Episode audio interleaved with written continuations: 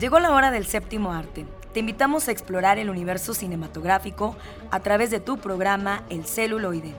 Entérate de festivales, talleres, música de todos los tiempos, ciclos, grandes leyendas, cartelera, adaptaciones, historias, entrevistas, recomendaciones, el eco de las ciencias y mucho más. Arrancamos.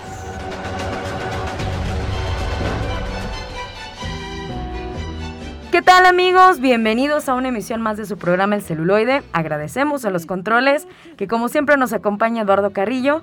Y hoy abrimos de lujo. Eh, tenemos aquí también otro compañero para dar la bienvenida, nada más y nada menos que Alejandro Jara, que en unos instantes más nos hablará de Claudio Brook con motivo de su aniversario luctuoso, ¿verdad? Pero nos tiene regalitos nuestro amigo Alejandro de Época de Oro, así que le cedo la palabra para que nos hable al respecto. ¿Cuántos regalitos? Muchísimas gracias, Patti. Pues traemos aquí una buena bolsita de libros para invitar a todos nuestros radioescuchas a que se animen a escribirnos a la página de Facebook del celuloide y que nos compartan alguna experiencia cinéfila en alguno de los cines de nuestra ciudad. ¿Cómo fue ir al cine, algún cine antiguo de aquí de nuestra ciudad? Hay muchas salas de cine que nos cuenten qué película hay. En época de oro estamos tratando el tema de, vamos a estar tratando los temas de los cines piojitos, entre otros. Entonces, que nos platiquen cómo ha sido su experiencia ir a estas salas de cine en, nuestro estado y se van a ganar un libro. Perfecto, también pueden enviar este algún mensaje de voz al siguiente WhatsApp 44 43 27 30 76. Comenzamos. Llegó el momento de recibir a nuestros invitados. Escucha la entrevista.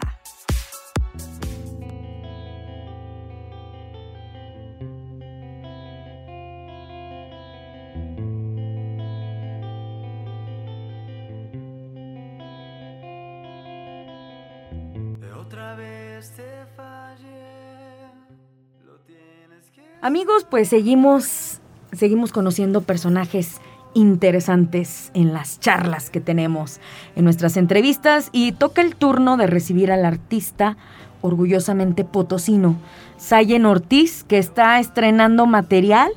Ya lo habíamos recibido desde hace mucho con Is This My Band. También nos había hablado de Deepak, la leyenda del maíz, perdón, el alma del maíz, que trata acerca de de esta leyenda que forma parte de la cultura del pueblo Tenec con respecto al maíz.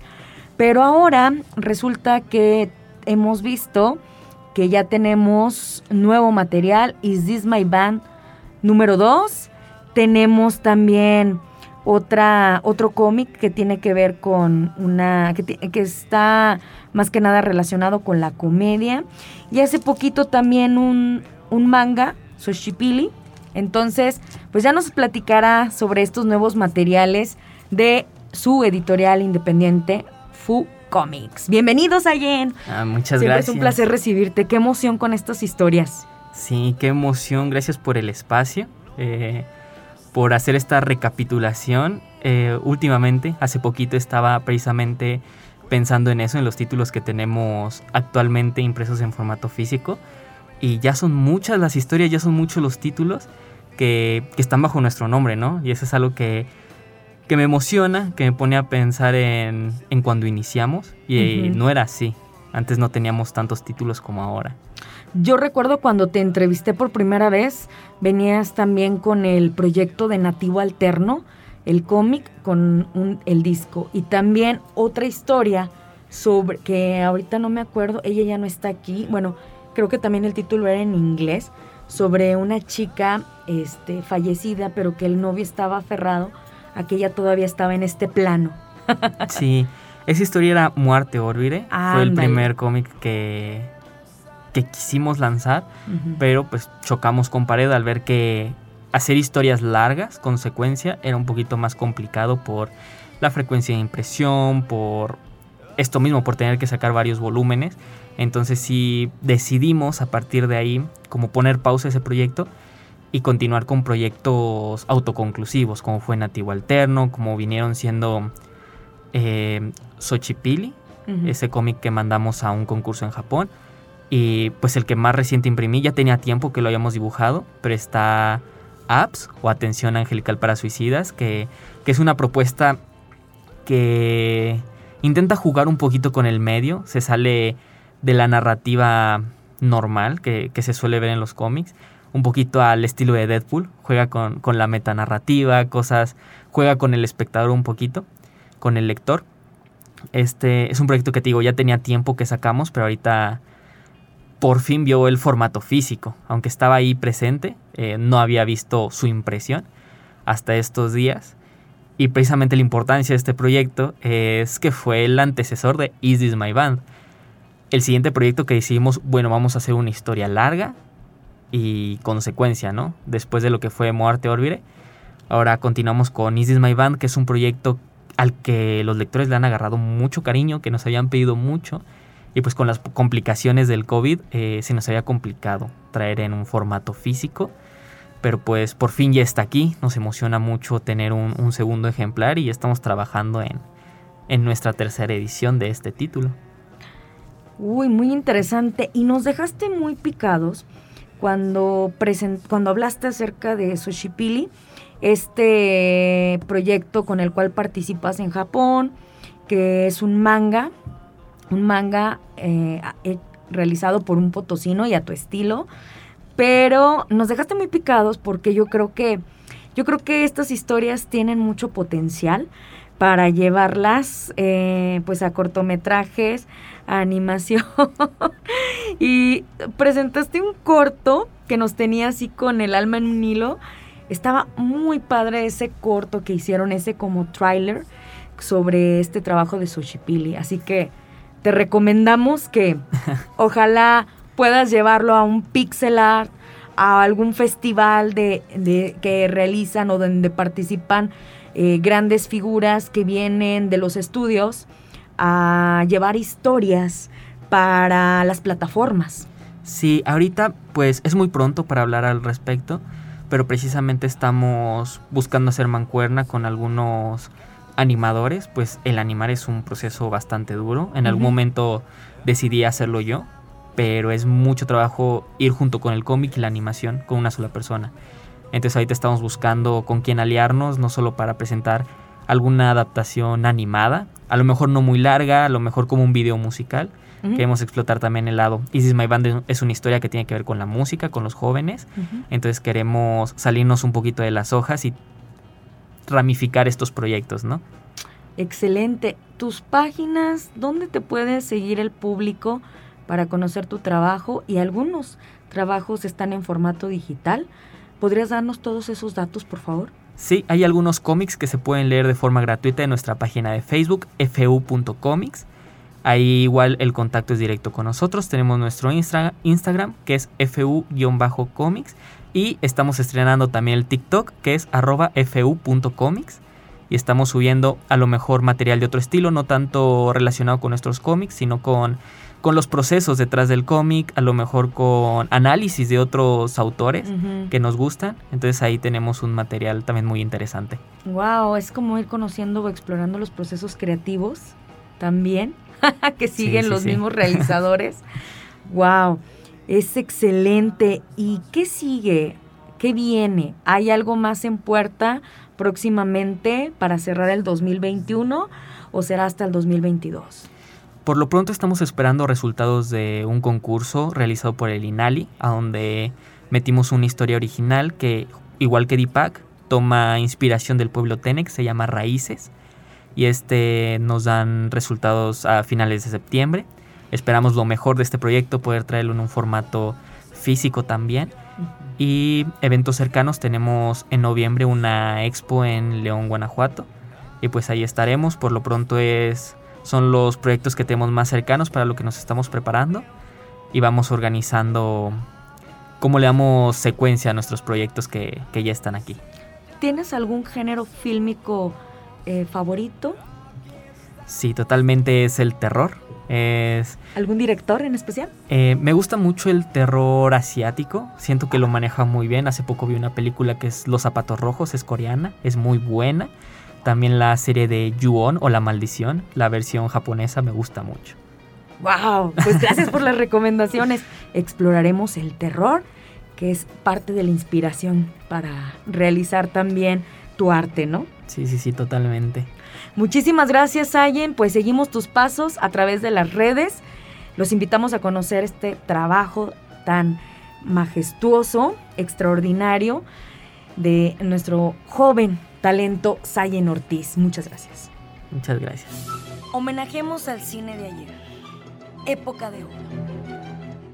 Fue futbolista profesional antes de triunfar en el cine.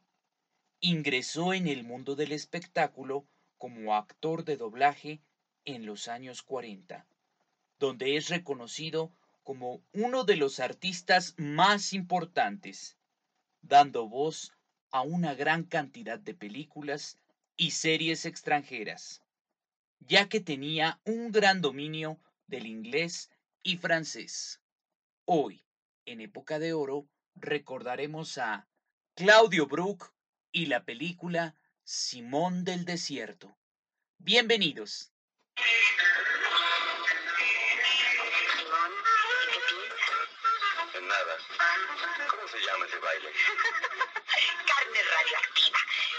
Último baile, el baile final. Es el baile final. Va de recto. Va de ultra. Que te diviertas. Yo me voy a casa. Mejor no vayas. Te vas a llevar un chasco. ¿Qué pasa? Ladito tranquilino. Tienes que aguantarte. Tendrás que aguantar hasta el fin.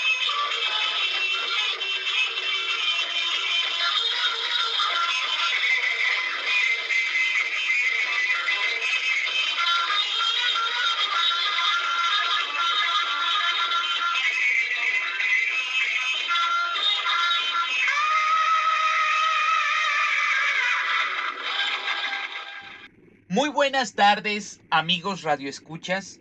Gracias por acompañarnos una vez más en la sección Época de Oro de su programa El celuloide. Excelente sábado de cine para todos ustedes.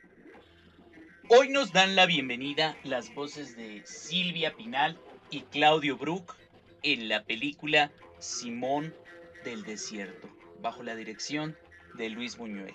Claudio Brook nació el 28 de agosto de 1927 en la Ciudad de México y murió el 18 de octubre de 1995 en la misma ciudad, debido a un cáncer de estómago que padecía. Trabajó en la Embajada del Reino Unido y jugó en el Club de Fútbol Atlante. Participó en algunas obras de teatro como Vals de Aniversario, Hora Cero y El Hombre de la Mancha. En 1955 debutó en la pantalla chica con la serie Sheena, Queen of the Jungle, y al año siguiente en la pantalla grande con la cinta Daniel Bond, Juicio de Fuego. Participó en algunas telenovelas como La Pasión de Isabela, El Camino Secreto y Teresa. A pesar del éxito alcanzado en la televisión, su trabajo en el cine es bastante reconocido e incluye cintas como El Ángel Exterminador, Simón del Desierto, El Castillo de la Pureza, Jesús Nuestro Señor, Cronos, entre otras. Fue la voz oficial de Chrysler por ocho años. Entre sus últimos trabajos están el video experimental Utopía 7, la serie de televisión Retrato de Familia y el cortometraje Nahui Olin, una mujer de los tiempos modernos. Y hablamos ahora de la película Simón del Desierto, cuando Luis Buñuel volvió de Europa tras el rodaje de Diario de una camarera, Gustavo Alatriste le propuso filmar lo que él llamaba dos películas libres, que venía a recordar el recientemente frustrado proyecto de Buñuel Cuatro misterios.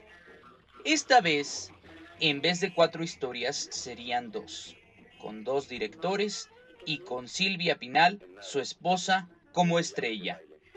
El proyecto de Buñuel estaría basado en la vida de Simeón el Estilita. El rodaje de la película se realizó entre noviembre y diciembre de 1964. La producción tuvo problemas constantes. Primero por la locación, en una zona semidesértica con un sol implacable. Luego, problemas económicos. Como estos se presentaron desde el principio, lo que se filmó, se filmó a la carrera y con privaciones. Estos problemas económicos hicieron que algunas escenas no se llegaran a rodar, sobre todo las de efectos especiales. A Buñuel le hubiera gustado darle un mejor acabado a la película, pero tal y como él dijo, no he tenido nunca una producción más pobre.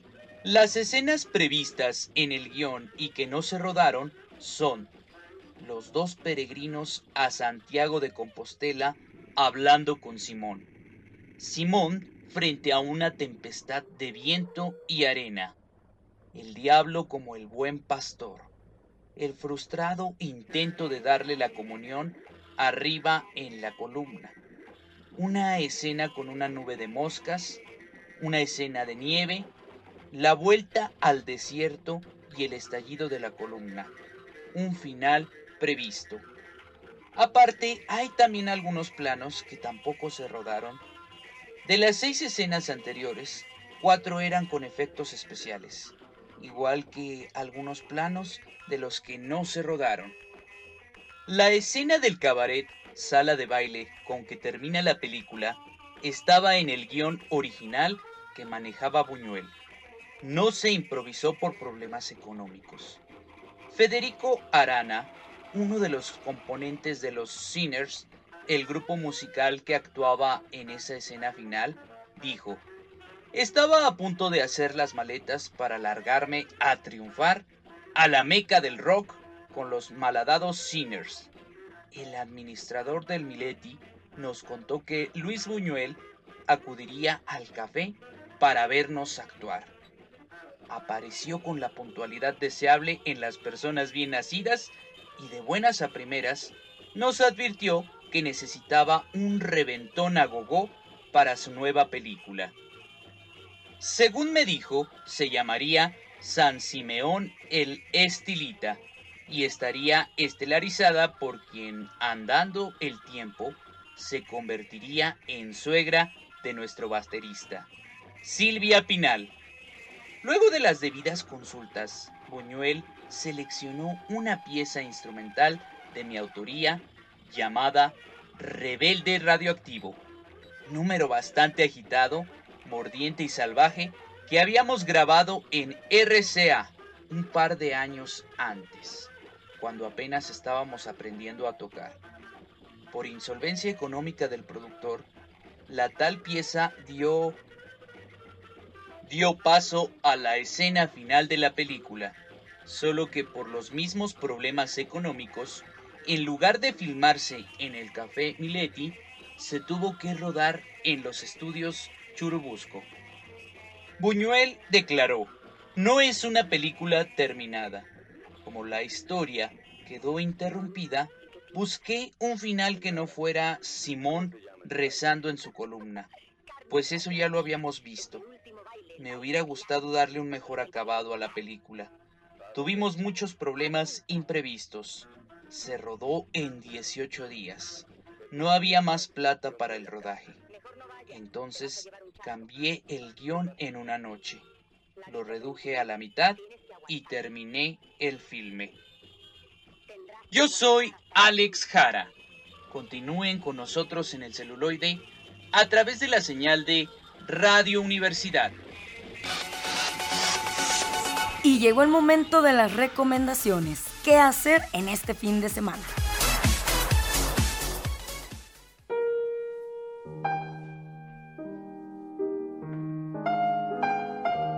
Muy buenas tardes a todos y todas. Este es Miguel Ángel, hija de Cinema Cuarentena, y aquí les traemos la recomendación de la semana.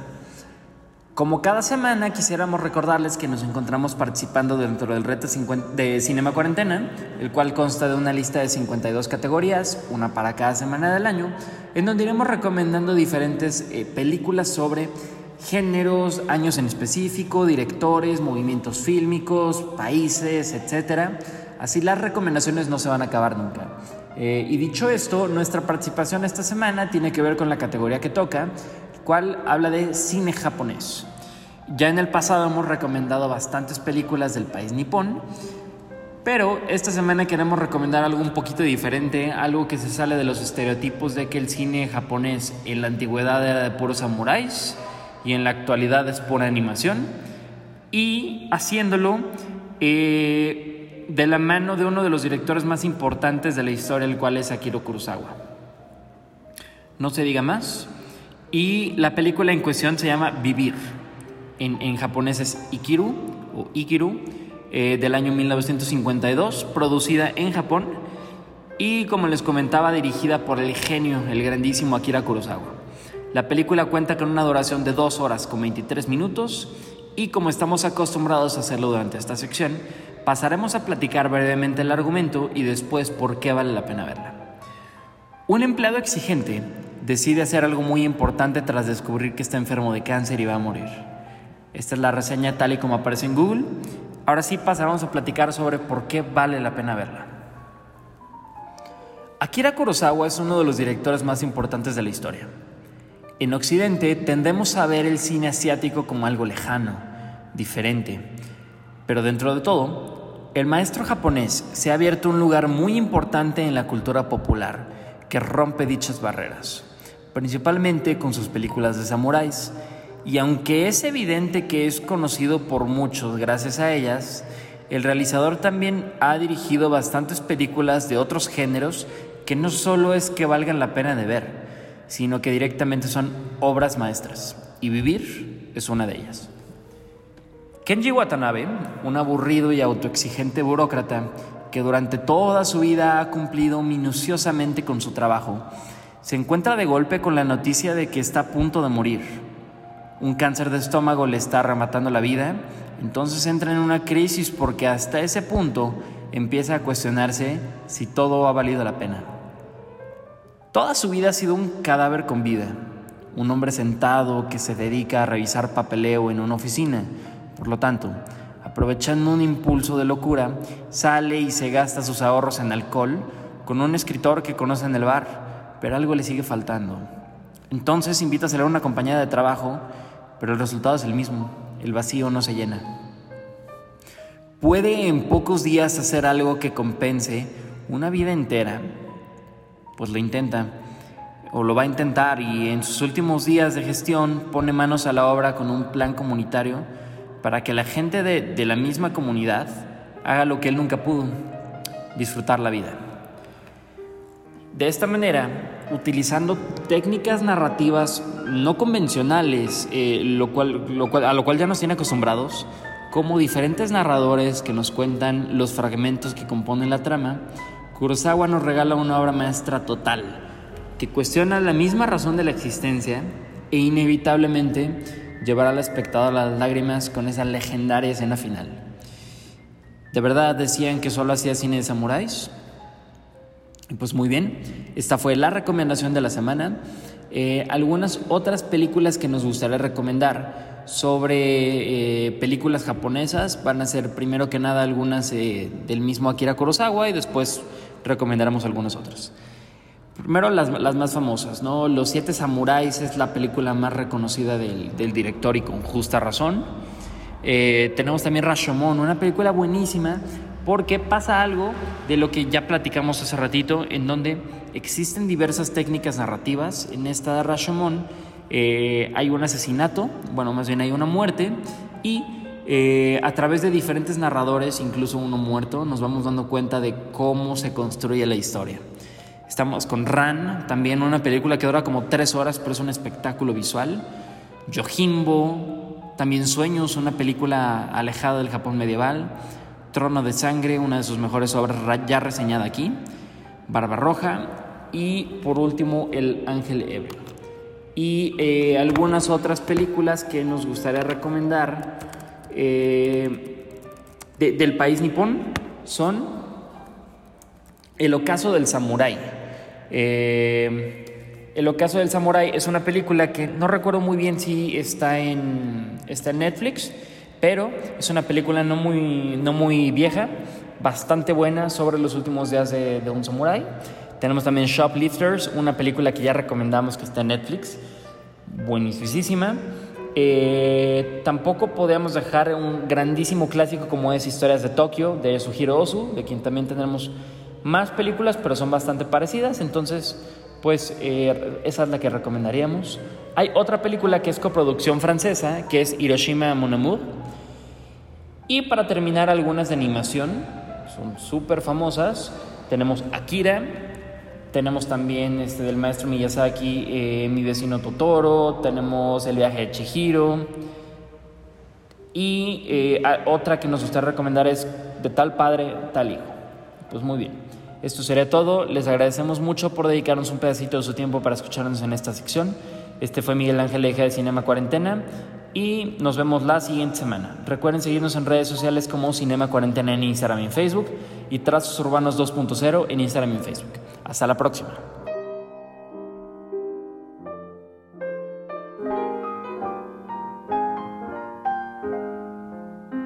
Bienvenidos a la sección de ficción, cómics y otras rolas, donde ahondaremos en elementos de la cultura nerd.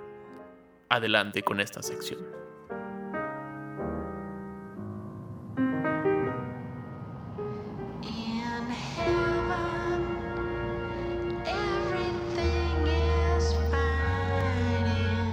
Hola a todos, bienvenidos al lado ñoño del celuloide. Me acompaña Carlos Buendía, Lalo Carrillo en los controles. Yo soy Oscar Ramírez y hoy queremos compartir contigo la primer película del maestro David Lynch, Ay, qué formal, licenciado. El maestrísimo. usted, El maestrísimo. el surrealista maestro. Esta película de Cómplices locos. 1977 es dirigida, escrita, eh, con Casi diseño actuada. de vestuario, casi actuada, música, editada por David Lynch. Es como la ópera prima como, como más primitiva posible, en, en este aspecto de que sí le tocó a Lynch ser la persona que produce todo, que le mete mano a todos los departamentos por falta de pues, tener el dinero para contratar a más personas, de que va y le pide como de favor a los actores como haz pado, ven mi película, va a estar padre, ¿no? Y Como todo entusiasta de la cinematografía, Ajá, sí, sí, como este sí es como la peli guerrillera de, de Lynch, ¿no? Esta como que tarda un año en grabarse porque cada 15 días tiene que hacerlo.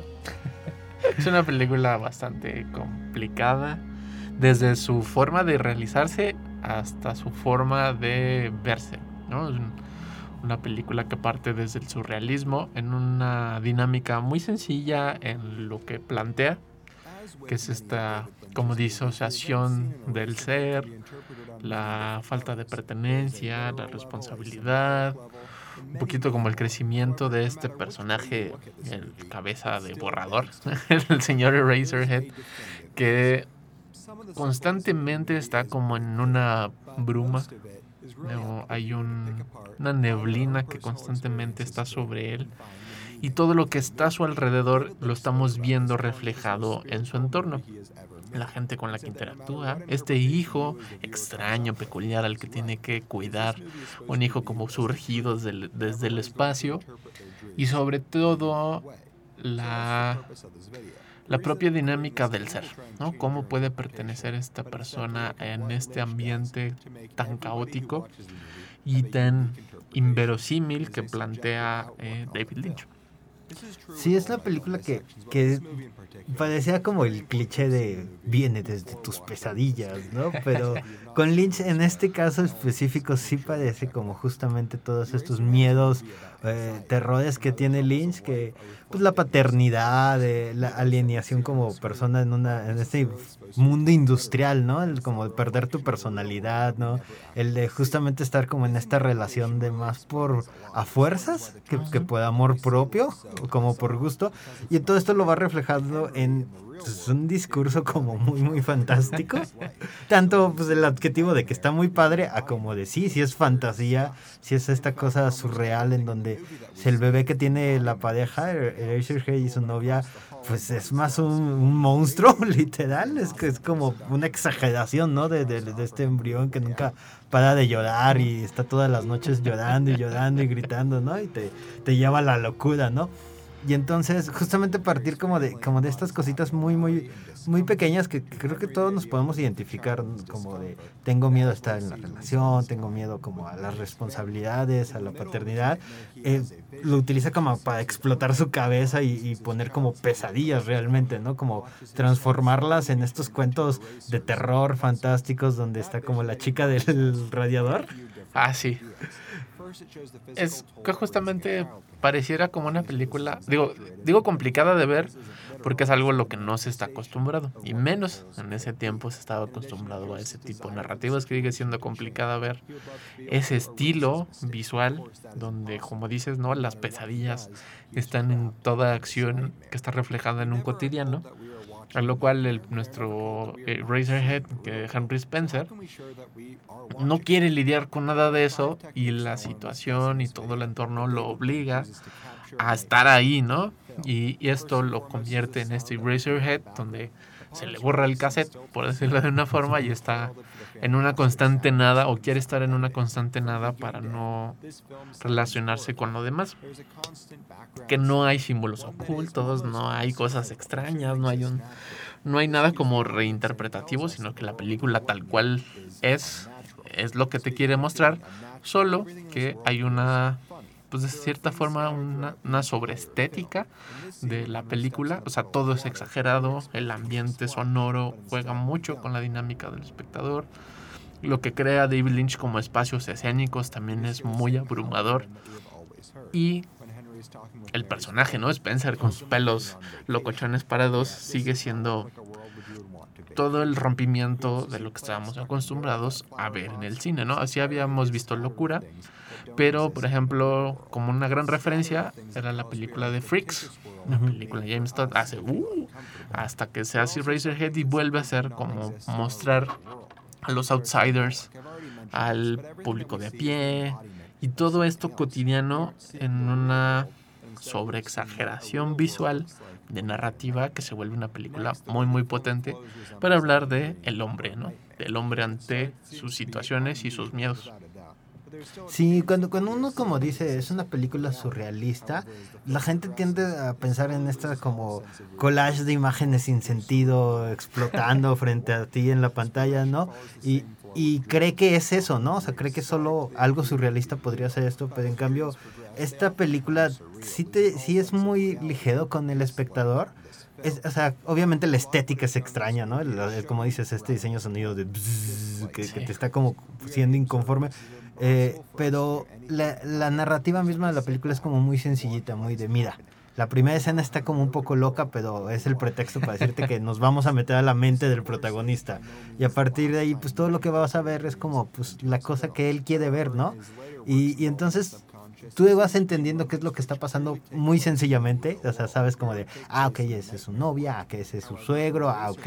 Sus ese- amigos. Esos son sus amigos, ah, y este es como, ha de, ha de ser como la chica que vive enfrente. Y, o sea, esos elementos para el espectador son muy fáciles de, de agarrar. Y solo, ahora sí que es como sentarte y disfrutar un poco como este horror. Este, Sí, este es dejarse terror. llevar por la película, ¿no? Como dices, ahí están todos los elementos y no tienen ninguna otra reinterpretación de, ay, no, si es que la novia es esto. No, es su novia y es su casa y son sus amigos y es el trabajo. Pero en este juego de lo que está como en la mente de, del personaje de Spencer y lo que refleja Spencer, no es que estemos como en el inconsciente de Spencer, sino que lo estamos viendo desde afuera como este persona se está anielando eh, de estarse dispersando de lo que le rodea y donde no quiere interactuar y se vuelve en una estética de, como de terror cósmico, sobre todo con este bebé que es peculiarmente extraño y horrible. Y ese bebé es como ah, tan irritante porque si alguna vez has estado cerca de un bebé que no que se siente mal o que no puedes como controlar, Así se son ve. muy irritantes y así es ese bebé.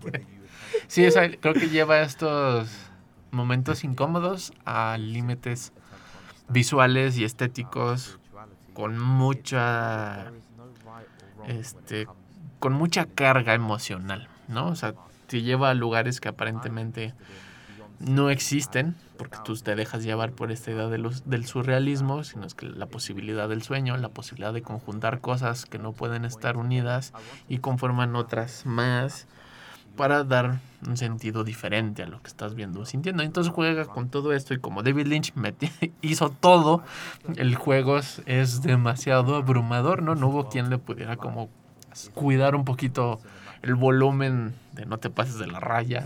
Aquí no, aquí le falta luz y entonces tiene un juego y una estética muy padre que le dio pie a hacer la película de su, su siguiente largometraje, que es El hombre elefante, donde ya hay una carga estética y simbólica de mencionar eh, ciertos efectos sociales y los explota a través de este personaje, el hombre elefante.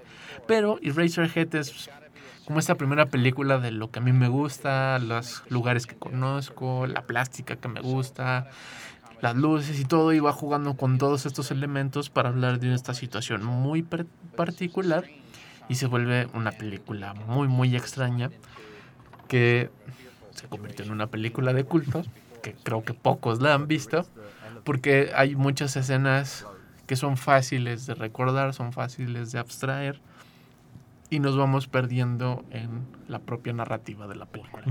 Sí, esta película tiene, como dices, eso como, como lo más lynchiano posible. Si, si de alguna vez has entrado en contacto con los cortos de Lynch, que son Sí. como producciones que él mismo hace y como... Y sí, esta que prepara como de obras de teatro y toda esa Ajá. narrativa en, en el lugar, ahí. Eh, sí, entonces esta peli es muy parecida a eso, ¿no? Es como no, no tan fácil de consumir, o sea, como más en, en lo que Lynch quiere hacer que, por ejemplo, Mulholland Drive o eh, Los Highway, que es como un poquito más convencional, entre comillas, es en lo que puede llamársele. Hay una narrativa más convencional. Ajá. Entonces, esta sí es una pues, su primera peli en donde él tarda años en hacerla, en donde él tiene que meterle las manos a todas la- las hayas. Entonces sí parecía que es como lo más autor que él ha hecho, eh, Sí. como largo. Como de, a partir de aquí ya sabemos qué es Lynch y qué es lo que no va a ser Lynch y qué quiere y qué le gusta y qué es lo que aspira él, ¿no? Cuando toma la cámara. Porque en este, justamente como en esta extrañeza que lo vuelve linchano, luego llega a Twin Peaks, como dice, llega a Mulholland Drive, y llega un montón de estéticas donde él, creo yo, es este juego de es que no significa nada, ¿no? Tú crees, tú le estás dando valores a las cosas y no. Yo creo que nomás es un juego de David Lynch porque es fácil ver las películas de David Lynch en el sentido de que él juega a hacerte dudar de lo que estás viendo, ¿no? Te quiere incomodar, te quiere, quiere que te vayas por un montón de lugares donde no hay nada, pero tú le empiezas a dar cargas simbólicas, semánticas, sintácticas a la propia película. Y él solo quiere hacer cosas, por decirlo burdamente, cosas extrañas, ¿no? Llegarte a lugares del sueño, a lugares surrealistas, a cosas que son peculiares, pero que obviamente tienen una carga simbólica muy bonita, una estética muy fregona, que está cargada hacia este horror espacial. Aun cuando habla de situaciones meramente humanas. Como tener un hijo embrión horrible, monstruo que te quiere Que, comer. que te quiere comer punto. como todos los hijos en su vida. Si quieren ver esta película, actualmente está en Movie, la plataforma Movie. Están haciendo su ciclo de David Lynch este octubre. Por si no llenan. Perfecto para ponerte como extraño. Escríbanos en la página de Facebook. Estamos como El Celuloide. Nos pueden escuchar en Spotify este episodio y los anteriores. Y ahorita continuamos con más aquí en Radio Universidad a través del 1190 AM. know some of the strangest.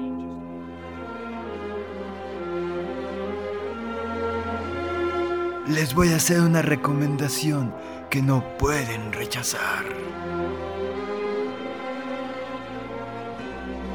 Escucha bajo tu propio riesgo.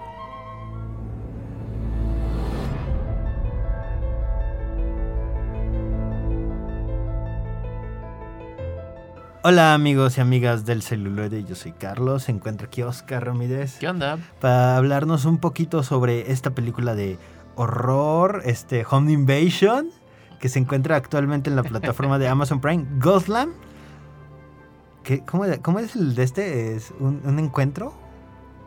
No me fijé, la verdad, cómo le Ti- Tiene un pusieron nombre en- muy peculiar, ¿no? En Que español estoy seguro que la fastidiaron horrible.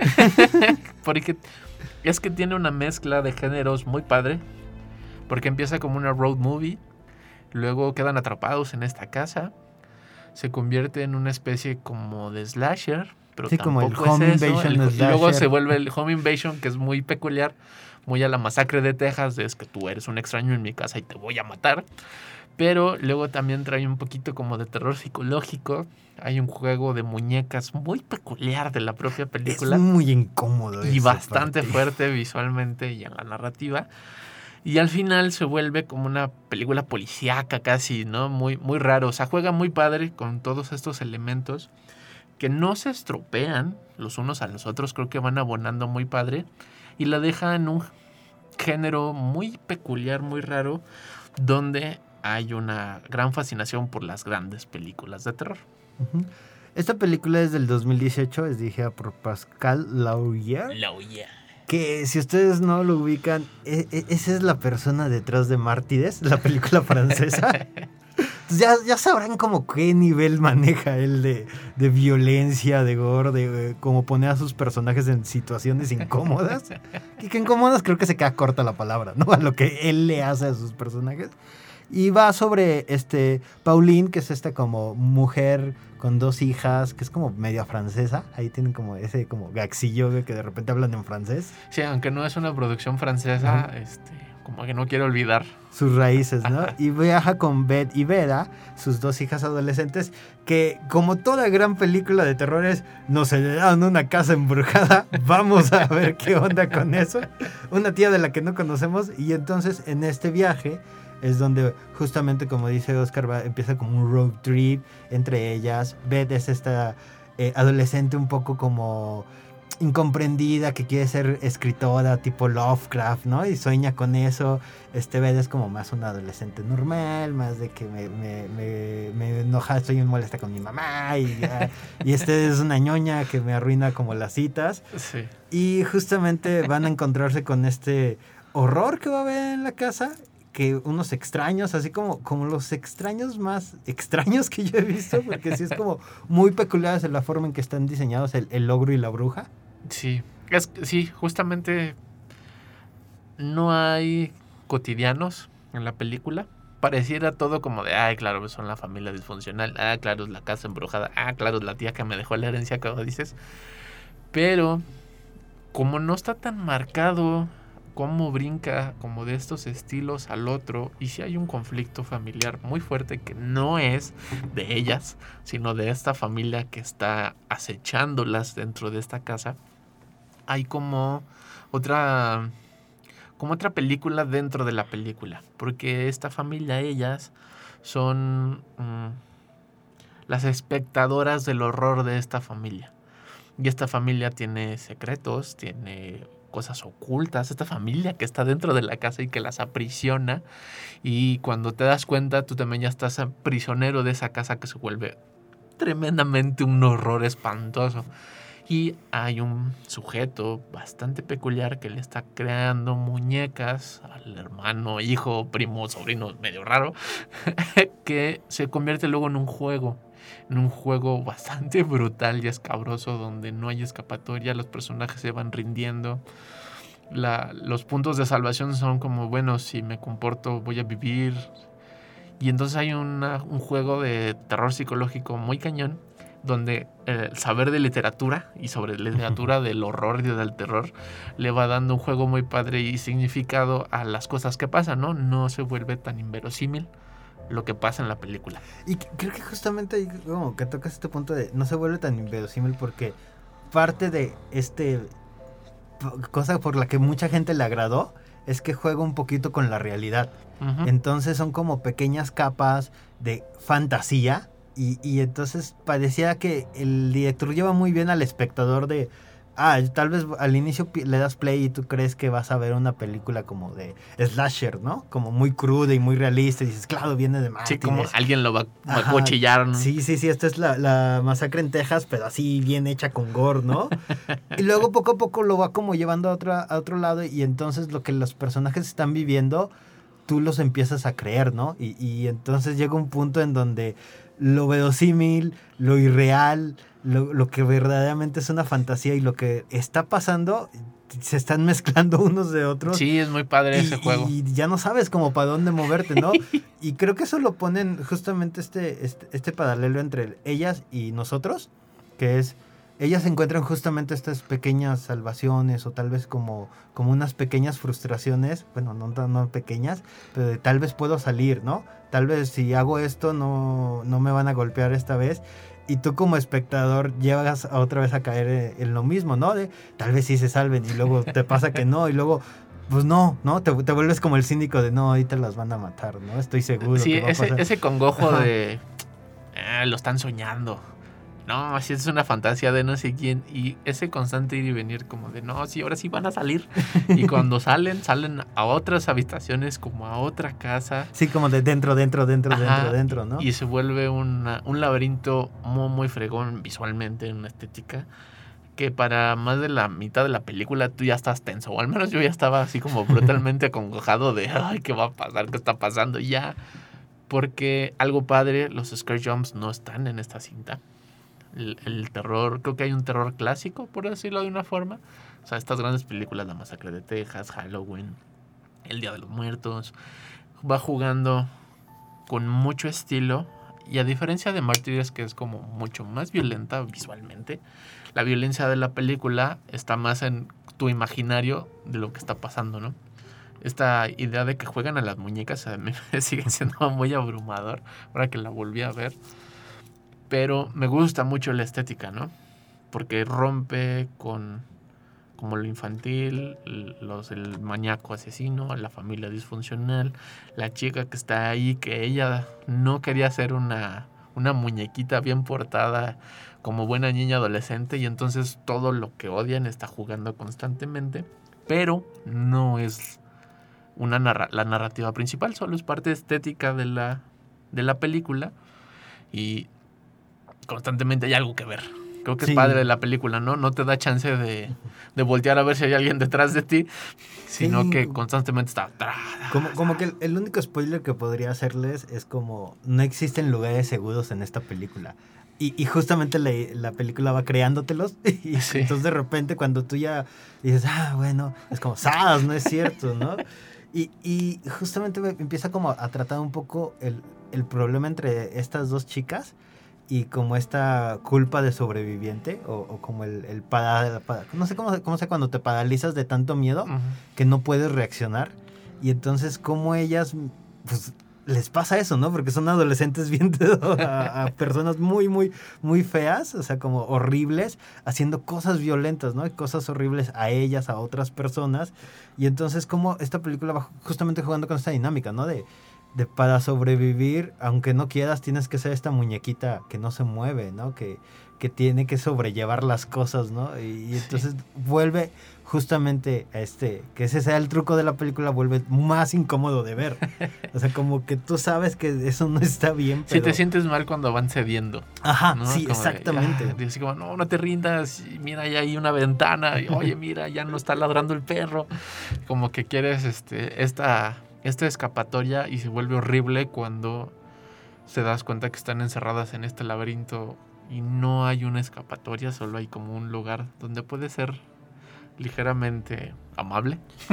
Sí, como, forma. sobrellevarlo, creo, ¿no? Ajá. Como sobrevivir más, que como salir victoriosa o, o en, o morir, ¿no? O morir. O sea, como es solo, pues, sobrevivir, ¿no? Y creo que ese es como el, eh, el tema del que habla la película, ¿no? Como de cómo, cómo sobrevivimos a estos eventos traumáticos y se vuelve para el espectador muy, muy incómodo de ver, ¿no? Porque- Por momentos me recuerda mucho como el estilo de Rob Zombie, pero Rob Zombie lo hace como con una gran sátira, hace como grandes burlas, y acá sí lo está diciendo como con una seriedad este, que pega, te pega gacho, ¿no? O sea, te, te impone sobre la película, pero todo a través de la angustia de las chicas.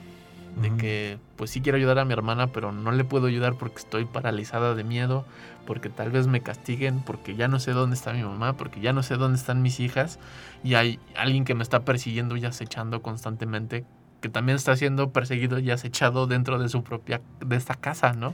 Sí, porque por momentos la casa tiende a, a- a tener estos toques sobrenaturales, ¿no?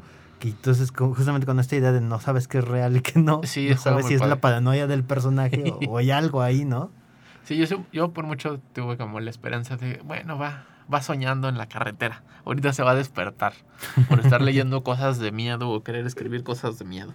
Tenía, ese era como mi, mi de, bueno, ah, esto es una película, no pasa, pero no tiene ese descanso en la película, ¿no? Constantemente está bombardeándote para que te sientas tan atrapada como las chicas.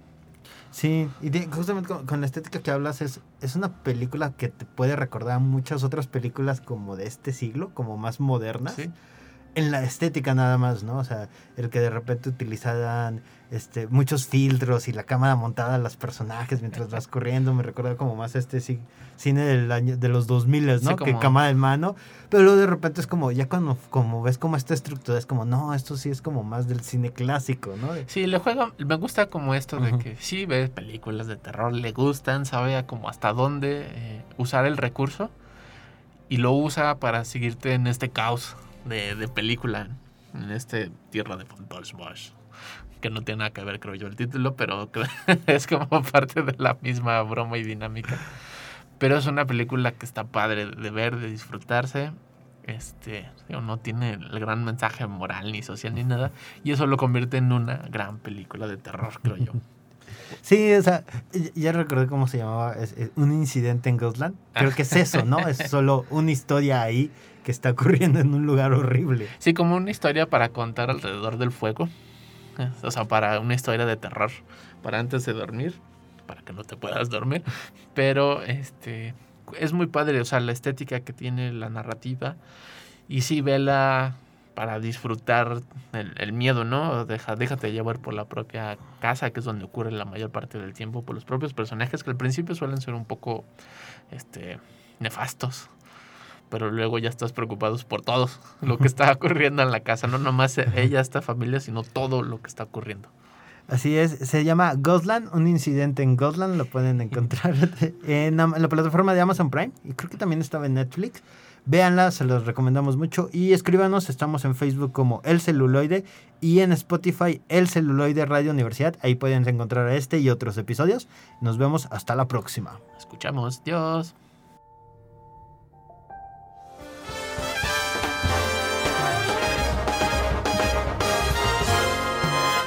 Esto fue El Celuloide. Escúchanos por el 1190 de AM.